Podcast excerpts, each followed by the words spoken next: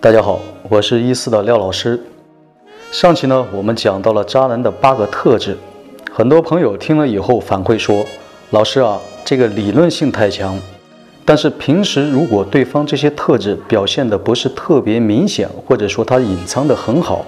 我们能不能有更为直接的办法来鉴定出他是否就是渣男呢？”所以今天老师就从五个点给到你渣男的鉴别能力。第一点，情感专家，如果对方在处于追求你或者交往的前期阶段，时刻表现出特别的浪漫，有着各种各样让你感动的举动，张口就来的动人情话，那么你一定要多一份警惕。大多数女人在面对甜言蜜语和无微不至的关心以及加倍的呵护面前是没有任何抵御能力的，因此你必须要理性的想一想。对方这般的驾轻就熟，如此的经验丰富，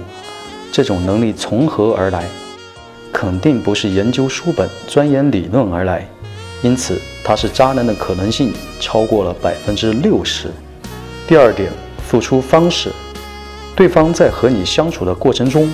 无时不刻地表现出语言的关心、行动上的付出，比如经常嘘寒问暖啊，随时发出邀约啊。看似对你如胶似漆、一往情深，让你感受到无微不至的关心，以及特别渴望和你长相厮守的愿望。不过，一旦涉及比较多一些的经济方面的付出时，对方明显有这个能力，但是他的行动表现和他的语言表现相去甚远。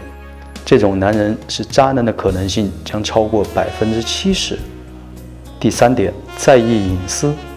在你们交往的过程中，对方特别注重自己的隐私，手机一定要搞一个特别复杂的密码，聊天记录随时删除，电脑上网记录也是定期清理，并且在你们相处的时候，会经常躲开你接电话，面对你提出各种敏感的话题，要么避而不谈，要么左右言他。正所谓君子坦荡荡。如果对方表现出这些方面的情况，他是渣男的可能性将超过百分之八十。第四点，性格特征，对方性格古怪，经常一吵架就动怒，完全不管吵架的原因以及是否是自身的责任，不仅语言失控，说的特别难听，甚至还会产生暴力倾向。吵完打完后，要么低头认错，像条小狗，要么搞冷战。玩失踪，像头倔牛，任何事情从不考虑你的情绪和感受，完全以自我为中心。你的朋友和亲人在他眼里就是陌生人，根本不想去和他们搞好关系。拥有这种性格特质，是渣男的可能性达到百分之九十。第五点，对号入座。如果此人在以上四点中同时具备了两点。那么老师要非常难过的恭喜你，你遇到渣男了。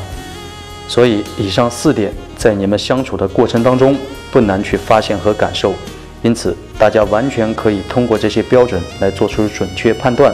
珍惜生活，保卫情感，远离渣男。感谢您的收听，下次再见。